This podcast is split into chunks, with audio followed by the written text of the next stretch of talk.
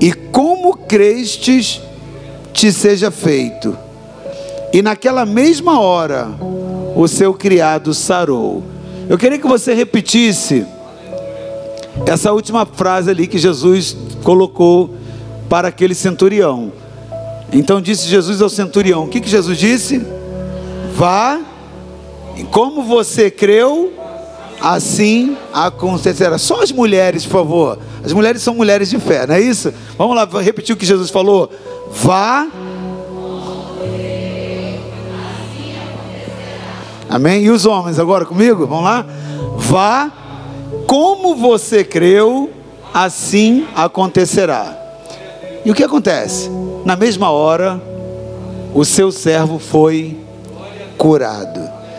Eu quero ler um segundo texto com você. Tiago 1, 6 e 7. Peça, porém, com fé, em nada duvidando, porque o que duvida é semelhante à onda do mar, que é levada pelo vento e lançada de uma para outra parte. Não pense tal homem que receberá do Senhor alguma coisa.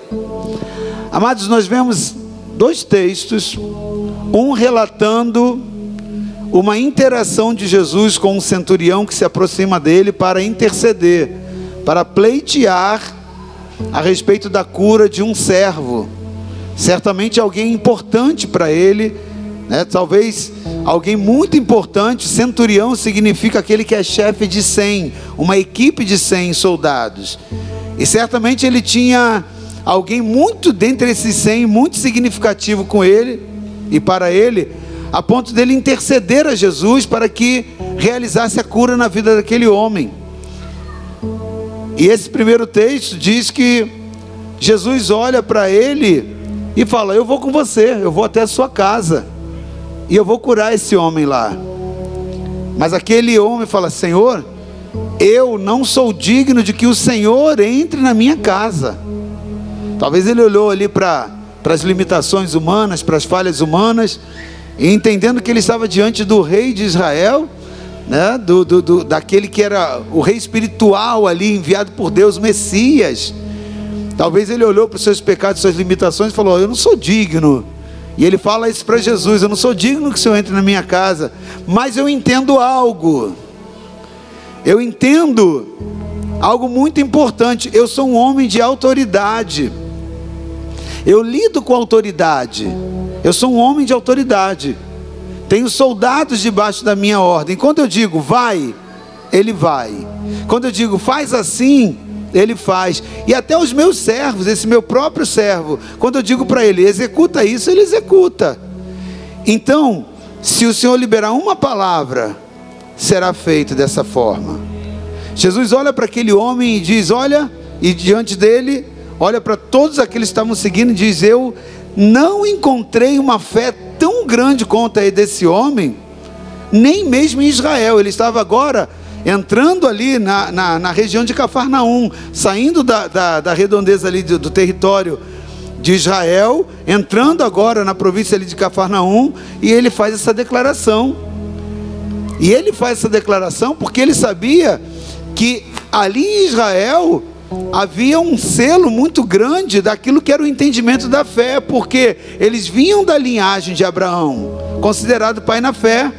E Jesus faz aquela declaração: nem mesmo ali em Israel eu encontrei tamanha fé. Ele dá algumas instruções para os discípulos, fala algumas coisas a mais, mas depois ele olha para aquele homem e diz: Pode ir, e conforme você creu, acontecerá. Olha como é forte o poder da fé, querido. Olha como é forte o poder da fé. Mas algo também muito, muito interessante nesse texto, que quando Jesus ele vai falar a respeito da tormenta daquele homem, e quando você vai ler o texto de uma forma um pouco mais ampla, você vai ver que aquele naquele episódio, essa declaração de Jesus, ela tem um, uma, um significado muito grande para aquele homem de autoridade. E mediante a resposta daquele homem de autoridade, há um ensino que Jesus deixa ali para todas aquelas pessoas, dizendo: Como crestes, te seja feito. Amado, o que te faz acessar as coisas grandes que Deus já liberou a seu favor é a sua fé. Mas eu quero dizer para você que fé tem níveis. A fé tem níveis. E é por isso que Jesus, em alguns momentos, fala para pessoas: homens de pequena fé. Homens de pequena fé. O nível da sua fé? Não basta ter fé, mas qual é o nível dela? O quanto é, o quão ela é produtiva na sua relação com Jesus, a ponto dela te fazer acessar aquilo que você necessita. O apóstolo Tiago ele vai agora ministrar a respeito dessa fé quando ele trabalha ali no capítulo 1, no início da sua carta, e ele diz a respeito da sabedoria, mas ele diz a postura de se pedir algo a Deus, não somente sabedoria. Ele diz aquele que vai interceder a Deus. Ele diz aquele que vai pedir algo a Deus. E ele diz: Você vai pedir a Deus algo? Peça com fé, em nada duvidando. Porque aquele que duvida é igual a onda do mar. Ela é lançada de um lado para o outro, igual o vento. A onda, né? De acordo com, com, com, com vento, ela vai para um lado ou para outro. Na praia. E aí Jesus diz, né, o perdão, a, a palavra diz, não, o apóstolo Tiago ele diz: Não pense esse homem, que homem? O homem que duvida. Não pense tal homem que receberá algum favor do Senhor. Amados, muitos de nós temos muitas coisas impedidas por causa da dúvida que vem nas nossas vidas.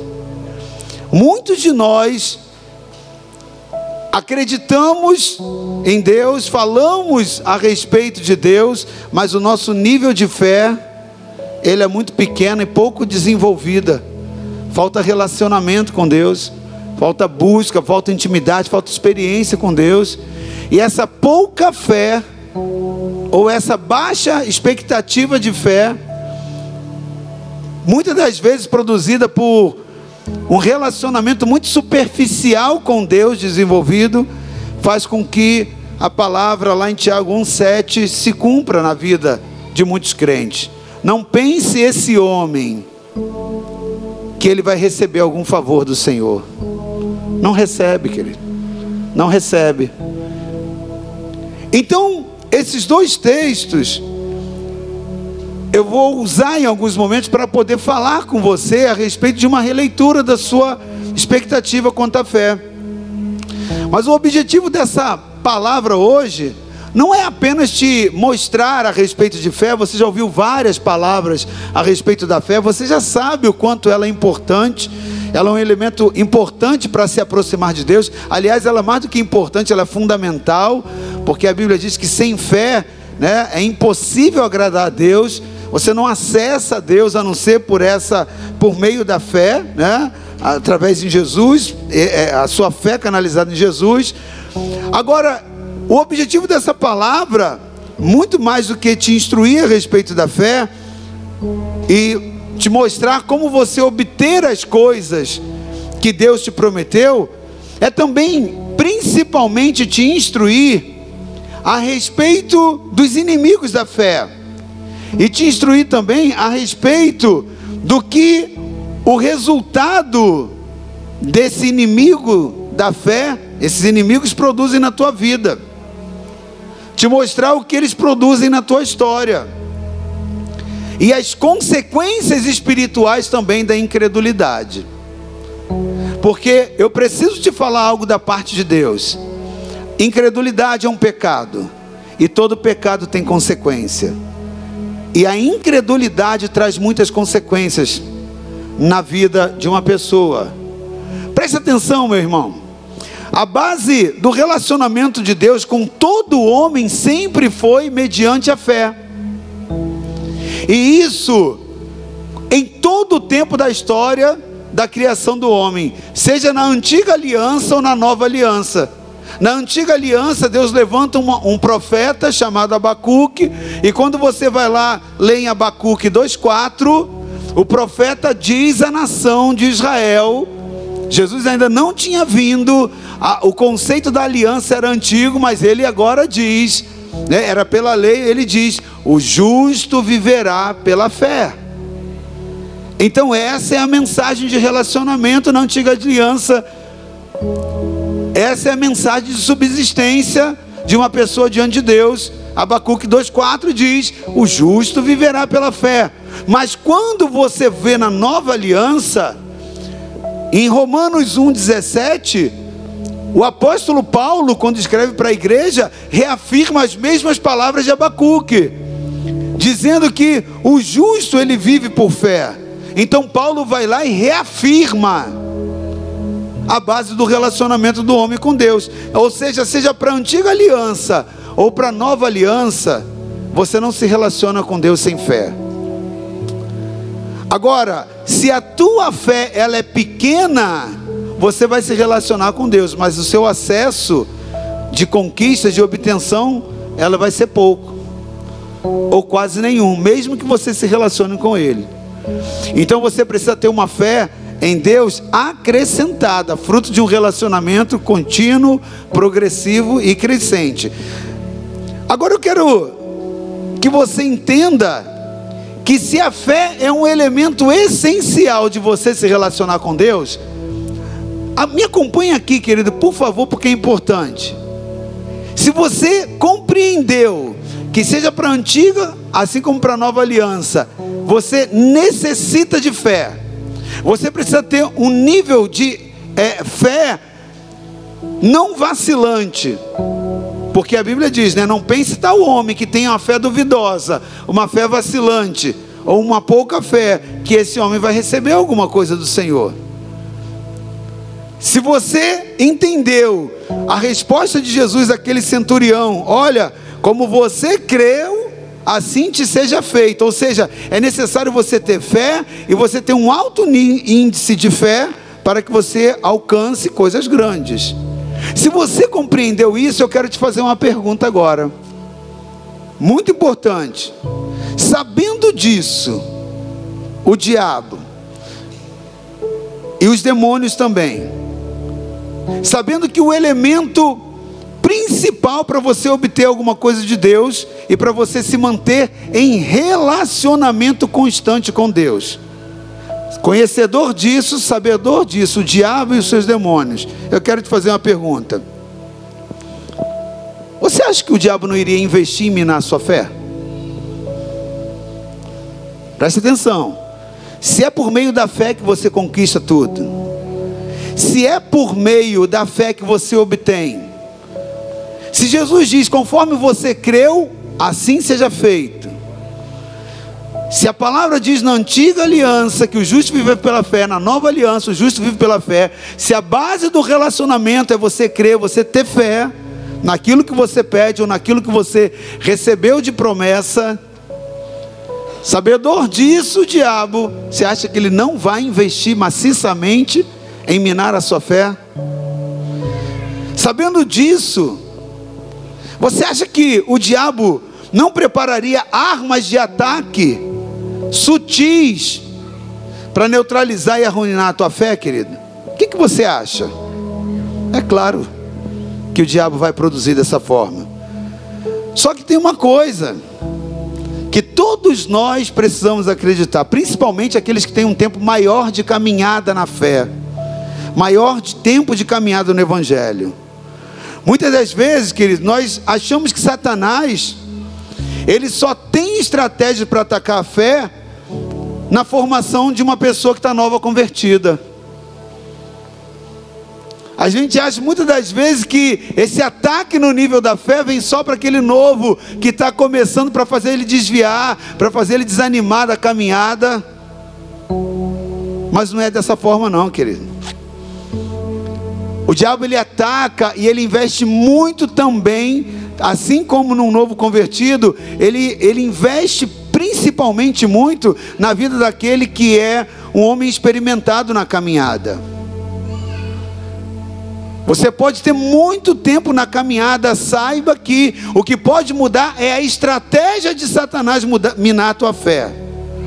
A forma como ele vai tentar atacar isso. Mas o objetivo dele continua sendo o mesmo, seja para um novo convertido ou para um antigo convertido na, é, na caminhada. Se a base do relacionamento com Deus é a fé, se a base do relacionamento para você obter o favor do Senhor é a fé, o diabo vai minar, seja do novo crente ou do antigo crente. Ele vai investir em armas para arruinar a fé. Não importa então, meu amado, você precisa entender isso. Quanto tempo de comunhão, de comunhão e de caminhada você tem com Deus. O diabo ele sempre vai investir em que você produza incredulidade. A incredulidade ela é um produto, ela é produzida por um investimento maciço do diabo. Por um investimento maciço do diabo na sua vida. Eu quero eu quero ler com você agora um outro texto lá em Marcos 9 de 14 a 27. Consegue projetar ali? Não, tá certo, tá sem, né? Pior que esse daqui eu não coloquei aqui, não, não coloquei na minha folha, eu vou precisar. Deixa eu pegar aqui só um momentinho. Marcos 9, de 14 a 27. Deixa eu abrir aqui.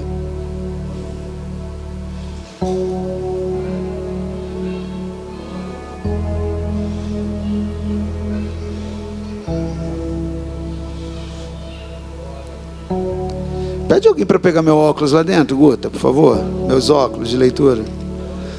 Eu não queria que você soubesse que eu uso óculos para leitura, né? Mas você já descobriu agora. a idade chegou, o vento virou a curva para mim, querido. Não tem como aqui. Obrigado. Isso aqui é de farmácia, de 1,99, hein? Conheço. O meu também é. Brincando aqui. Obrigado, Aguimar. Vamos lá. Eu quero ler com você Marcos 9, de 1. De 1 a 4. Perdão, Marcos 9, de 14 a 27. Aleluia. Fala sobre a cura de um jovem possesso.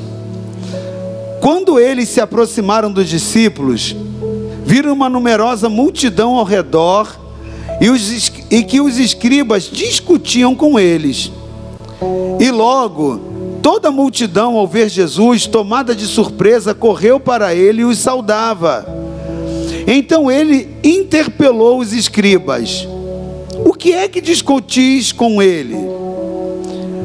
E um entre a multidão respondeu: Mestre, trouxe-te o meu filho, possesso de um espírito mudo.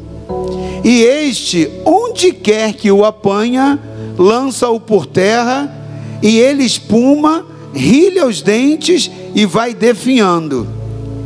Preste atenção, versículo 18: Roguei aos teus discípulos que os expulsasse, que os expelisse, e eles não puderam. Então Jesus lhes disse: Ó oh, geração incrédula, até quando estarei convosco?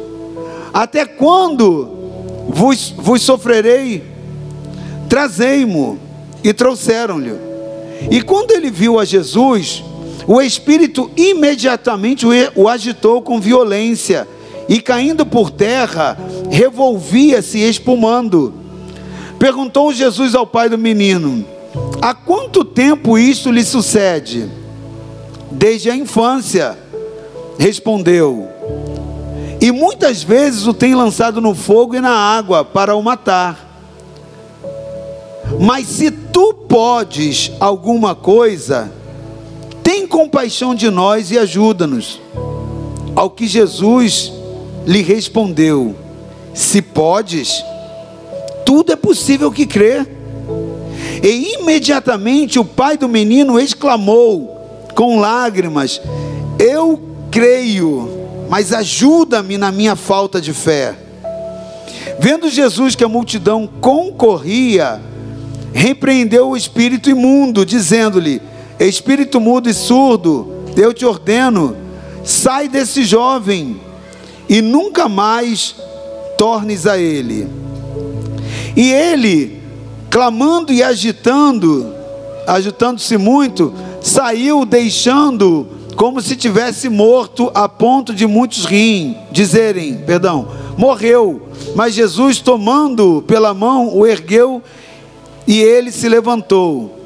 Quando entrou em casa, os seus discípulos lhe perguntaram, em particular, por que não podemos expulsá-lo? Respondeu-lhe: Esta casta não pode sair senão por meio de oração e de jejum. Querido, preste atenção. A palavra do Senhor está dizendo, nesse texto que nós lemos, que um espírito mudo estava ali atormentando a vida daquela criança. Essa expressão espírito mudo, quando você vai ver no grego, ele é pneuma acartaton, que em português nada mais tem como significado do que um espírito em repouso.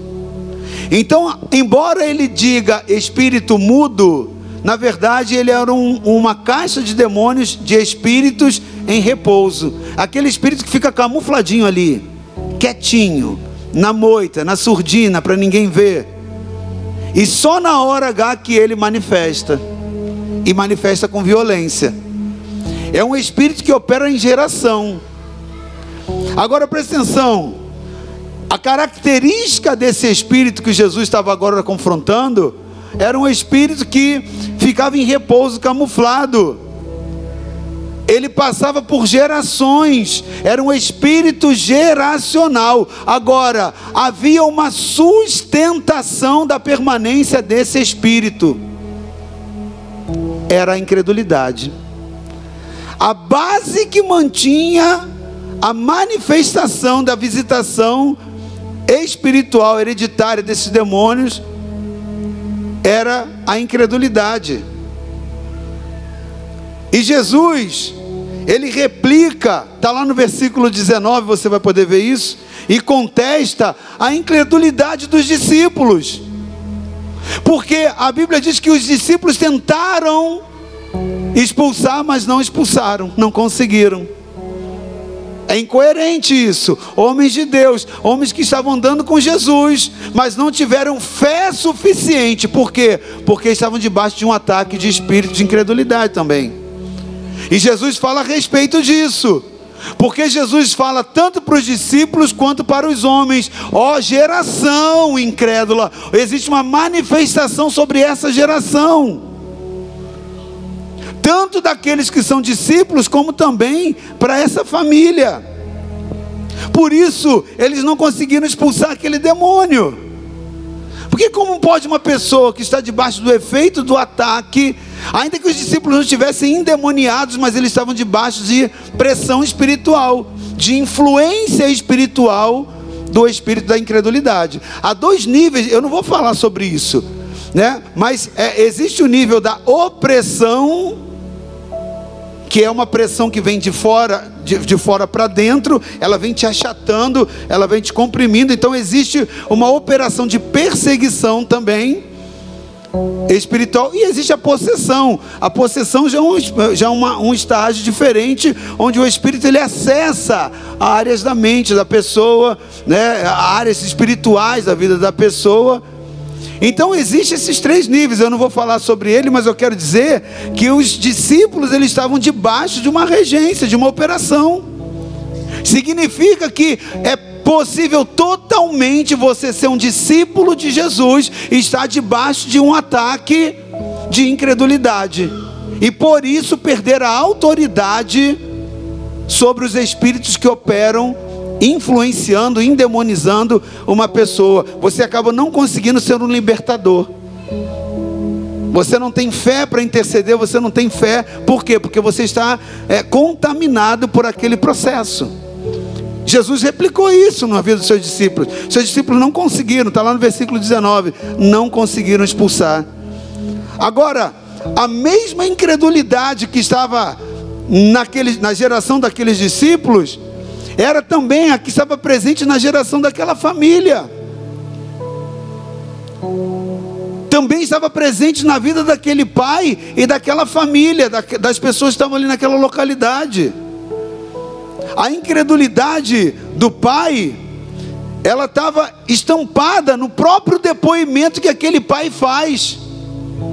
Ele olha para Jesus, e lá no versículo 22, ele diz: Senhor, o negócio está difícil, está bravo aqui. Teus discípulos não conseguiram, mas se tu podes, ele coloca em, em, em ele coloca em, em dúvida a possibilidade que Jesus tinha de curar e libertar aquela, aquele jovem. Ele disse: se tu podes curar, Jesus olha para ele antes de libertar aquele jovem, aquele filho, Jesus repreende aquele homem na sua incredulidade. Jesus repreende a incredulidade. Jesus começa a tratar a incredulidade do seu pai. Lá no versículo 23, Jesus olha para ele: Se podes, se podes, é isso que você está falando, é mais ou menos isso. Estou ouvindo mesmo, cara. Você está me pedindo algo, tem dúvida? Não, não é assim que se processa. Jesus olha para ele e diz: Se podes, tudo é possível ao que crê. Então Jesus, antes de libertar, trabalha a geração incrédula, seus discípulos. Agora trabalha a mesma operação agora, só que num nível diferente. Enquanto os discípulos estavam debaixo de um achatamento de incredulidade, uma perseguição de incredulidade,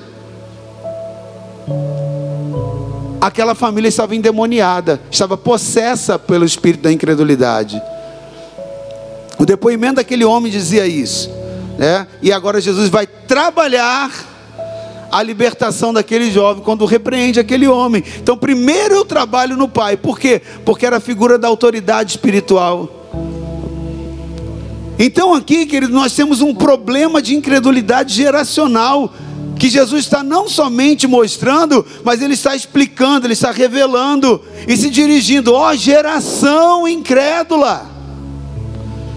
O espírito de incredulidade estava implantado, mas estava em repouso. Esse é o grande problema. Pneuma, a cartatom, ele estava lá escondidinho. Possível totalmente que no meio de uma igreja esse espírito esteja presente e operante. Porque ele não é um espírito que se agita como num processo de endemoniamento. Igual aquela família estava. Esse espírito agiu também na vida dos discípulos. Não conseguiram expulsar aquele demônio. Presta atenção. Olha o que a Bíblia diz. E esses sinais seguirão os que creem. Está lá em Marcos, no último versículo, lá no último capítulo de Marcos. Esses sinais seguirão os que creem, expulsarão demônios, falarão em novas línguas. Por que, que a igreja de Cristo hoje vê tão poucos sinais, vê tão poucas manifestações do poder de Deus? Por que, que existem igrejas tão, tão frias, onde você não vê cura, libertação, salvação? Porque pneuma acartaton, ou seja, o espírito está ali, ó, quietinho operando. E aí você vê uma igreja totalmente operando em religiosidade. Vou ao culto, canto e glorifico, volto para casa, mas a minha vida está terrivelmente ou influenciada ou endemoniada. Não acesso às coisas de Deus, não vejo favor de Deus. Quantos estão conseguindo me acompanhar? Amém. Glória a Deus por isso. Então eu quero um pouquinho além para você, para você poder entender. O depoimento daquele pai revela isso, mas a atitude dos discípulos também revela isso. Eles estavam debaixo de uma regência de incredulidade. Os discípulos, porque não tinham autoridade sobre aquele espírito. Os pais, porque estavam endemoniados. A família estava endemoniada, estava presente o espírito de incredulidade. Fruto disso é o argumento: se podes, se o senhor puder. Será que o senhor tem condição? Se tiver. Tiago fala: não pense tal homem que receberá algum favor do Senhor. Por isso que Deus agora, perdão, por isso que Jesus agora teve que confrontar em amor aquele homem, dizendo: se podes, não. Tudo é possível, aprenda isso. Tudo é possível que crer. E aí agora Jesus vai, depois disso, aquele homem olha para ele e fala: Senhor, eu creio, mas ajuda-me na minha pouca fé. Então ele está dizendo o seguinte: eu dei o primeiro passo, mas a minha fé ainda é muito pouca para poder alcançar isso. Eu estou dando o primeiro passo, por isso que o meu argumento ainda é de dúvida, mas ainda não é suficiente para acessar. Então ele agora começa a dar um passo chegando perto do nível dos discípulos. Por isso que eu falei, fé tem níveis. A dos discípulos não tinha um nível suficiente para expulsar os demônios da incredulidade. E daquele homem muito menor ainda do que dos discípulos. Mas agora ele dá um passo e ele nivela o nível da fé dele com os discípulos. Porque agora ele está dizendo: Eu creio, mas ajuda, a minha fé pouca. Ou seja, ele está dizendo: A minha fé é tal qual dos seus discípulos, eu não consigo libertar o meu filho desses demônios. Assim como eles não conseguiram, agora eu creio, mas eu também ainda não consigo. Amado, preste atenção. O pai daquela criança, daquele jovem, ele era autoridade. Então ele teve antes que ser tratado e confessar a sua incredulidade. Se você identifica sinais de incredulidade na sua vida, o caminho é a confissão a Jesus, querido. Nós precisamos confessar o pecado da incredulidade e pedir a ajuda de Cristo para que aumente a nossa fé. E quando o Pai faz exatamente isso, é só aí que Jesus entra para ministrar aquele discípulo. Sabe, tem muitas coisas que estão retidas de libertação, de cura, de salvação, de promessas, que está dependendo do nível seu de confissão. Rasgar o coração, ser sincero e dizer: Eu sou muito religioso, mas tenho pouca fé. Porque o espírito de religiosidade produz isso um falso sentimento, né? E ele estava presente ali nos discípulos.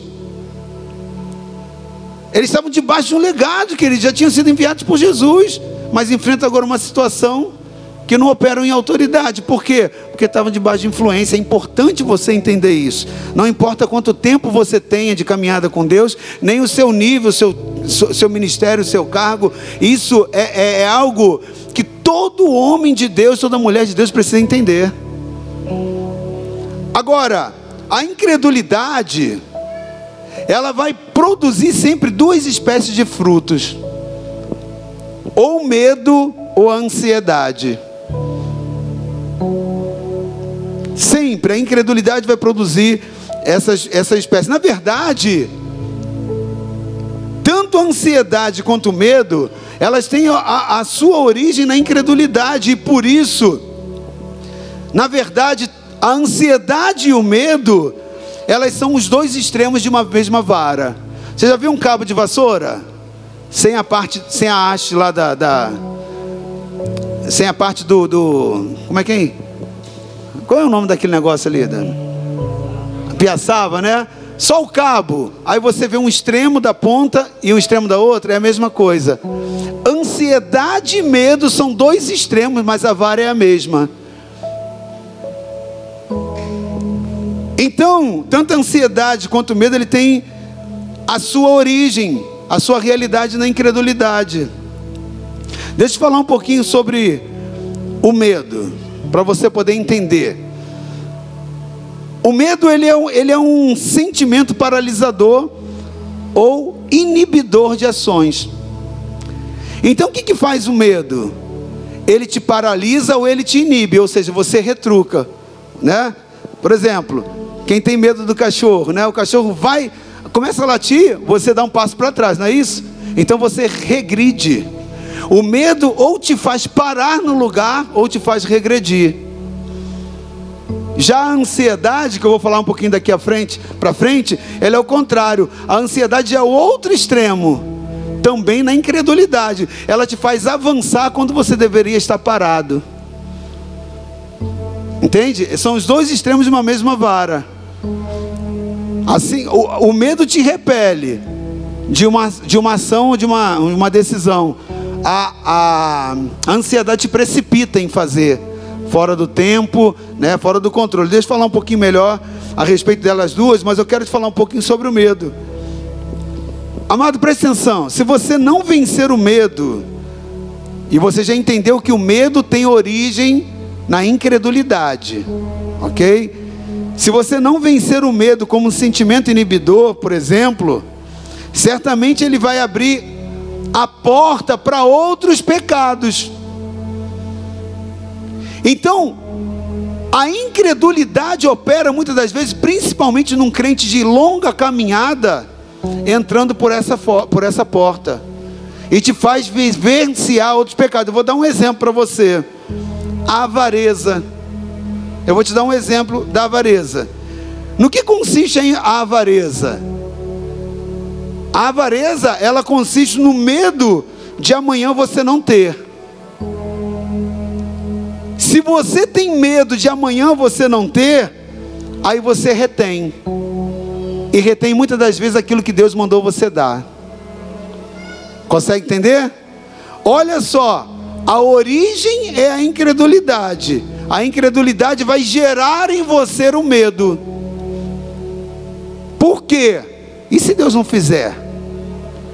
É a dúvida, consegue entender? Por isso que, por isso que Tiago fala: não, é, esse homem que duvida é igual a onda do mar, não pense que ele vai conseguir alguma coisa do Senhor. Eu estou te mostrando como isso tem desdobramento. Então o medo, fruto da incredulidade, e às vezes o crente só fala assim: não, eu sou um pouco tímido, eu sou um pouco. Mas ele não está, ele está olhando só a consequência, ele não está olhando a causa. O que está produzindo aquilo foi uma entrada muito sutil desse espírito, o espírito de incredulidade. Mas a religiosidade faz que o cara se sinta um crentão. Eu vou para a igreja, volto da igreja, estou né, tô, tô, na equipe, eu faço isso, faço não sei o quê. Tô... Mas na verdade está debaixo da influência. Então preste atenção. A avareza é um exemplo do desdobramento do medo. Eu tenho medo de amanhã eu não ter. E aí você, você é, retém algo, talvez que Deus mandou você dar, que você compartilhar. Então, reter algo que Deus manda você dar,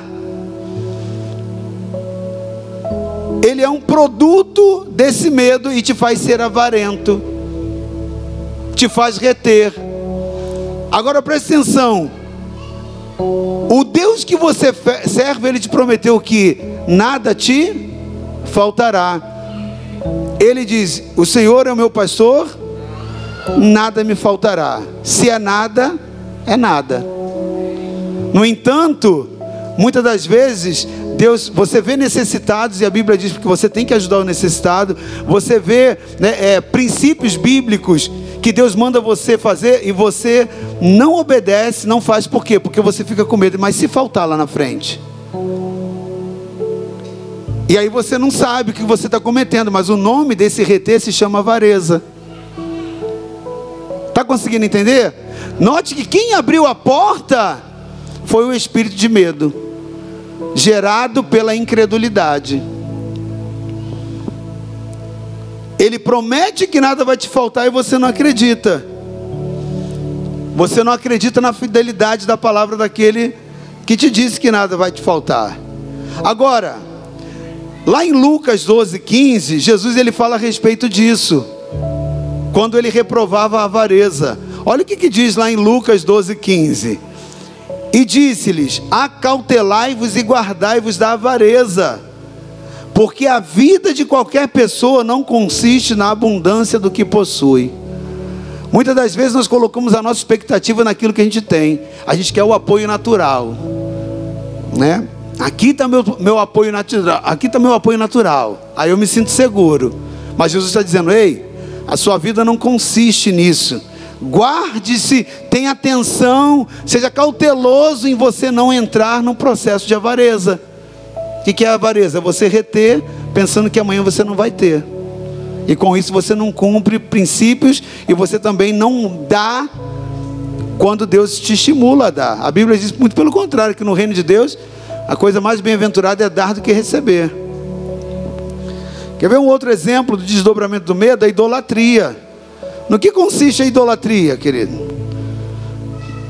A idolatria é tudo aquilo que ocupa o lugar de Deus na sua vida. É tudo aquilo que traz a tua atenção máxima. Aquilo dali vira um ídolo. Agora, como é que surge esse ídolo? Muitas das vezes, fruto espiritualmente de um pecado, né, vindo do medo, gerado na incredulidade. Como que acontece isso? Alguns ídolos, eles surgem na nossa vida exatamente pela necessidade da gente pedir socorro espiritual. Você pedir socorro para você obter alguma coisa que você sabe que humanamente você não conseguiria. Só que quando você vai na fonte errada, né, e você projeta um nível de crença, de confiança, principalmente quando você acaba obtendo, aí você começa a desenvolver uma relação com a fonte daquilo que você, entre aspas, supostamente acha que te abençoou. E você começa a desenvolver um apego. E você começa a dedicar atenção. Você agora começa a criar uma relação que nutre dependência. Pelo apego daquilo que você acha que te abençoa.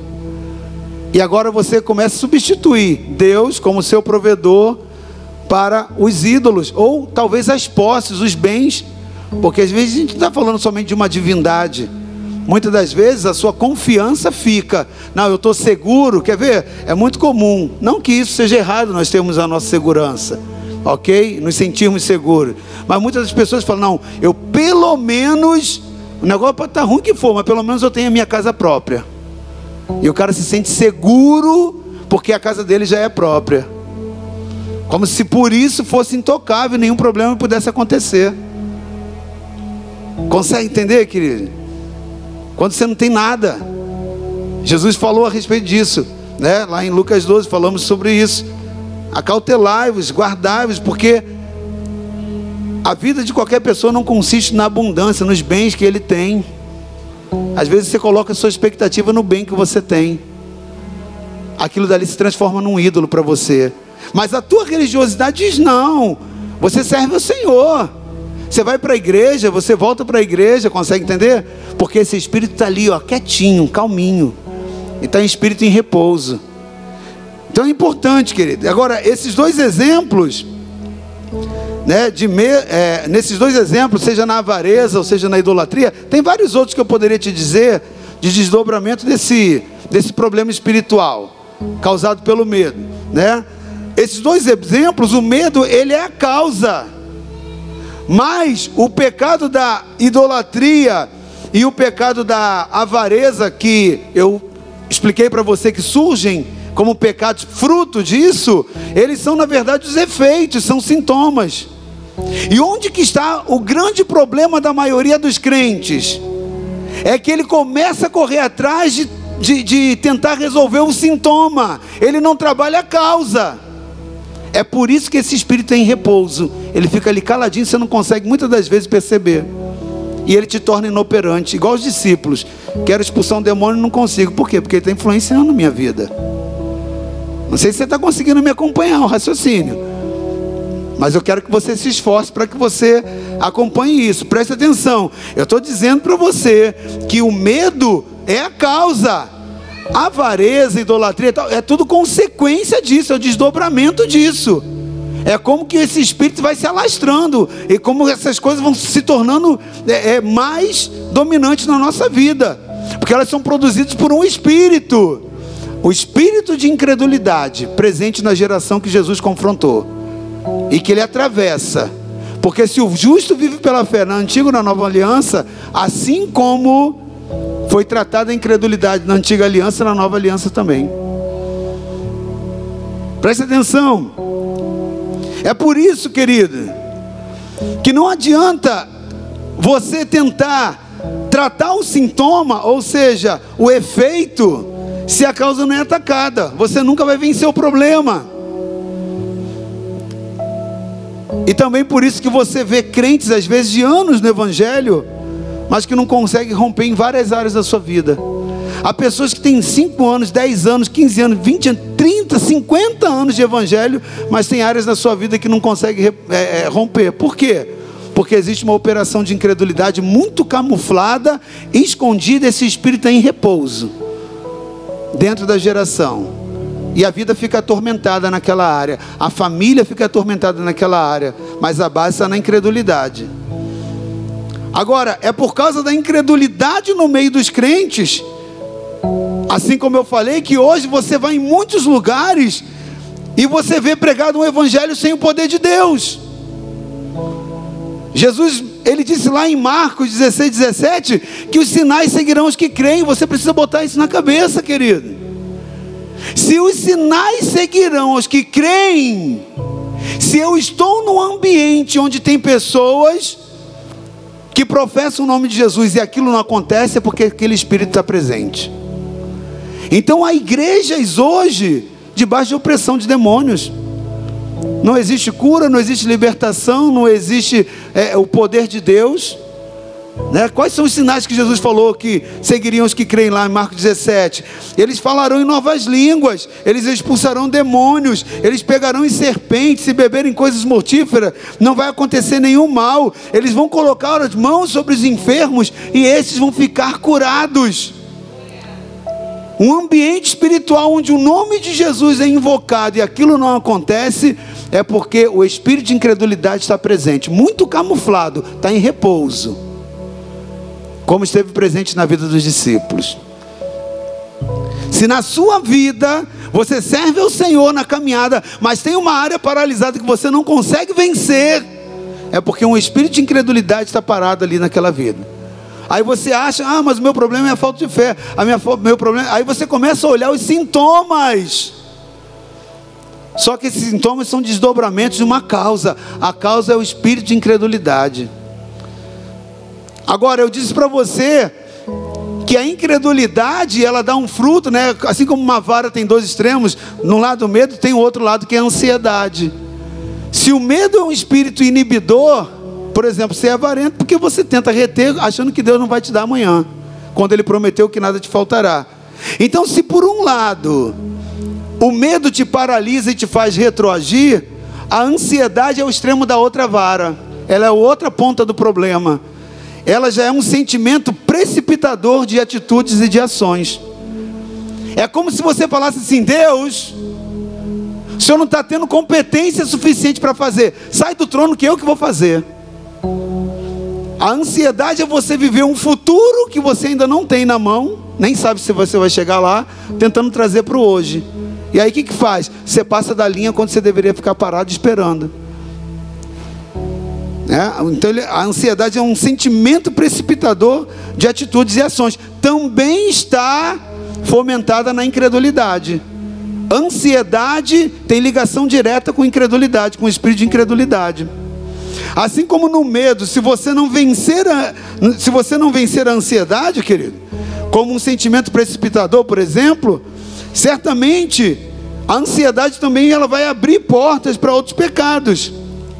Por exemplo, eu não vou detalhar aqui é, é, várias simulações desses exemplos, mas eu vou te dizer: desdobramentos espirituais, pecados advindos da ansiedade, impaciência tem muitas das vezes pessoas que têm problemas de relacionamento com outros, são impacientes, porque é, é o fruto de uma ansiedade, fica nervoso, né? Querendo que o negócio que está para acontecer, que ele não tem domínio, mas também não tem fé suficiente, está debaixo de um espírito de incredulidade, ele não tem fé suficiente para acreditar que Deus realmente vai fazer. Ele prometeu que vai fazer e vai fazer.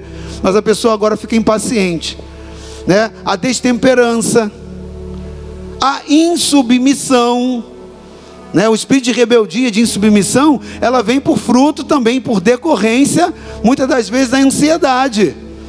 Você não consegue acatar a ordem. Né? A autoridade fala para você, não vai. Mas você quer ver o negócio acontecendo, você vai. Então você entra na insubmissão. Por quê? Porque você não teve fé suficiente. Né? Um espírito de incredulidade está operando ali. Desobediência e também, querido, eu poderia detalhar muitas outras coisas, mas a hipocondria é um dos efeitos, é um dos desdobramentos. O que é hipocondria? Em que consiste a hipocondria? Né? Ela é uma patologia na qual a pessoa começa a achar que ela tem várias doenças. geralmente ela acredita que tem doenças sérias. E aí não há nenhuma evidência médica. A pessoa vai lá e fala, mas eu estou sentindo isso, sentindo. Ela, ela sente um monte de sintomas. E ela acha que aquilo dali é muito grave. É, mas ela vai no médico, o médico não identifica nada. Não, não tem nenhum diagnóstico para aquilo. Né? O, o, o hipocondríaco ele tem o costume de procurar médicos e fazer exames rotineiramente, porque muitas das vezes está com medo excessivo da morte. É medo também. Então aquilo gera ansiedade. Querido, preste atenção. Eu quero orar por você agora nesse momento final dessa ministração. Mas eu quero te levar a entender a dúvida gerada pela incredulidade, a dúvida, ela é uma mensagem do diabo para a tua mente. A dúvida é uma mensagem do diabo para a tua alma, dizendo que Deus não é capaz de realizar algo que ele disse ou algo que ele prometeu. Vou repetir para você. A dúvida é uma mensagem do diabo para a tua mente, para a tua alma, dizendo que Deus não é capaz de realizar algo que ele disse ou algo que ele prometeu. E por que, que eu digo que é uma mensagem do diabo a dúvida? Por que, que eu não digo que ela é uma mensagem da carne, mas sim uma, uma mensagem do diabo? Porque, querido, a Bíblia diz lá em João 8,44 que o pai da mentira é o diabo. A dúvida é uma mensagem mentirosa. Será que Deus vai fazer? Ela lança né, uma mensagem mentirosa. Deus não vai fazer isso. E quem é o pai da mentira? É o diabo. A dúvida é o produto de uma mentira que o pai da mentira solta e a sua alma capta. Agora eu quero perguntar: quem influencia a tua alma? É o Espírito que recebe de Deus a comunicação? Ou é a tua carne? Ou são os espíritos que estão em repouso, muitas das vezes te fazendo acreditar naquilo? Porque ele sabe que sem fé é impossível agradar a Deus. Porque ele sabe que as palavras de Jesus são verdadeiras. Assim como crestes, te seja feito. Porque ele sabe que se você duvidar, você vai estar igual a onda do mar. Não pense tal homem que receberá algum favor do Senhor. Preste atenção, querido. Eu quero te explicar algo importante da gente orar, que você precisa compreender. O caráter de uma pessoa, ele está diretamente ligado à palavra daquela pessoa quero te perguntar um negócio. Você negociaria com uma pessoa que já negociou com várias pessoas para quem ela deu a palavra, eu dou a minha palavra, e aquilo não foi cumprido, e você sabe daquilo, que ele não manteve a palavra com um montão, você se habilitaria a negociar com essa pessoa? Sim ou não? Seja verdadeiro comigo. Claro que não, querido. Você vai se precaver, não é isso? Presta atenção. Presta atenção. O caráter de uma pessoa está diretamente ligado então com a sua palavra. Você só crê em alguém em quem você acredita no seu caráter. Quando você crê, você não está crendo só na palavra daquele que falou, mas você está crendo principalmente por causa daquele, por causa do caráter daquele que falou. E é por isso que você crê. Agora, se você parar para olhar a sua base com Deus, eu quero te dizer que muitas das vezes você não crer na palavra que Ele te trouxe, é você não crer no caráter dele. Indiretamente você está dizendo isso. Então, quando você não crê em algo que Deus te disse, você está indiretamente falando com esse comportamento que Ele, Deus, não tem caráter para cumprir a Sua palavra. E há muitos crentes dessa forma, querido. Há muitos crentes. Eu estou trazendo essa palavra para você, seja você crente novo ou crente muito antigo, experimentado no Evangelho, para que você possa olhar a base da sua vida, os sinais que se seguem na sua vida, alcançar o favor do Senhor ou não. Será que aquilo que você está pleiteando com Deus, né, há tanto tempo e você não acessa, será que realmente não tem base em um espírito que está em repouso ali no meio da sua geração? Fique de pé nesse momento. Feche teus olhos e olhe para dentro da sua alma nesse momento. Olhe para dentro